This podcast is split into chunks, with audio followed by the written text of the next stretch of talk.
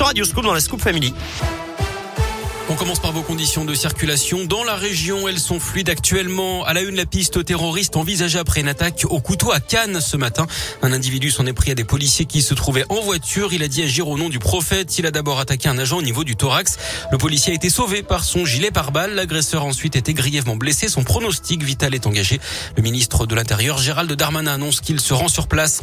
Dans l'actu également, les trois alpinistes français disparus fin octobre au Népal ont peut-être été retrouvés. Trois corps ont été localisés par les secours un hélicoptère a été dépêché sur place pour ramener les dépouilles.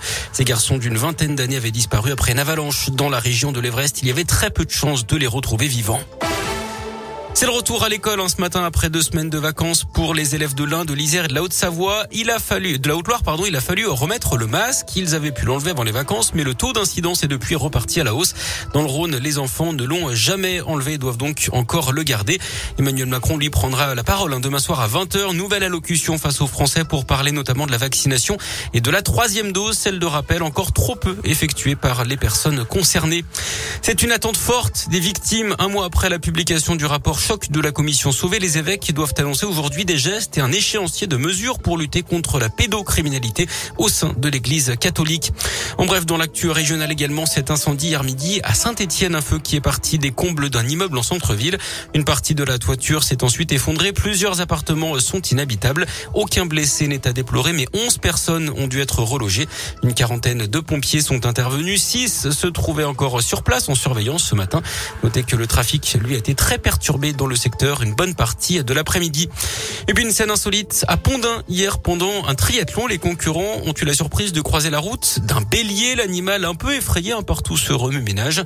Il les a suivis sur quelques mètres avant finalement de disparaître. D'après le progrès, il n'y a pas eu de blessés. L'actu sport, c'est le foot et cette journée folle hier, ce match entre les Saint-Etienne et Clermont pour la 13e journée de Ligue 1.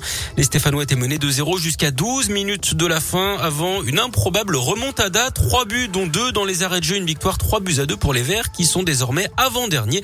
De leur côté, les Lyonnais ont bu la tasse. Hein. Hier, à Rennes, défaite 4 buts 1 et un podium qui s'éloigne pour eux. On reparle de la vente de la Saint-Etienne. Les candidats jusqu'à ce soir pour déposer une offre ferme. D'après le progrès, l'ancien joueur des Verts, Mathieu Bodmer, serait en lice avec l'ancien président de l'OM, Jean-Michel Roussier, soutenu par des fonds suisses et canadiens. Ils auraient l'appui de Bernard Cayazo, alors que le dromois Olivier Marcarion serait lui préféré par Roland Romeillet. En rugby, la victoire de Clermont top 14 face à Toulon, 31 à 16. Clermont, huitième du classement. Du tennis aussi, avec le coup d'envoi aujourd'hui de l'Open de Rouen dans la Loire avec du beau monde, hein, puisque les Français Richard Gasquet, Benoît Père ou encore Lucas Pouille sont engagés cette semaine. Et puis au Masters de Paris-Bercy, retenez la victoire finale du Serbe Novak Djokovic.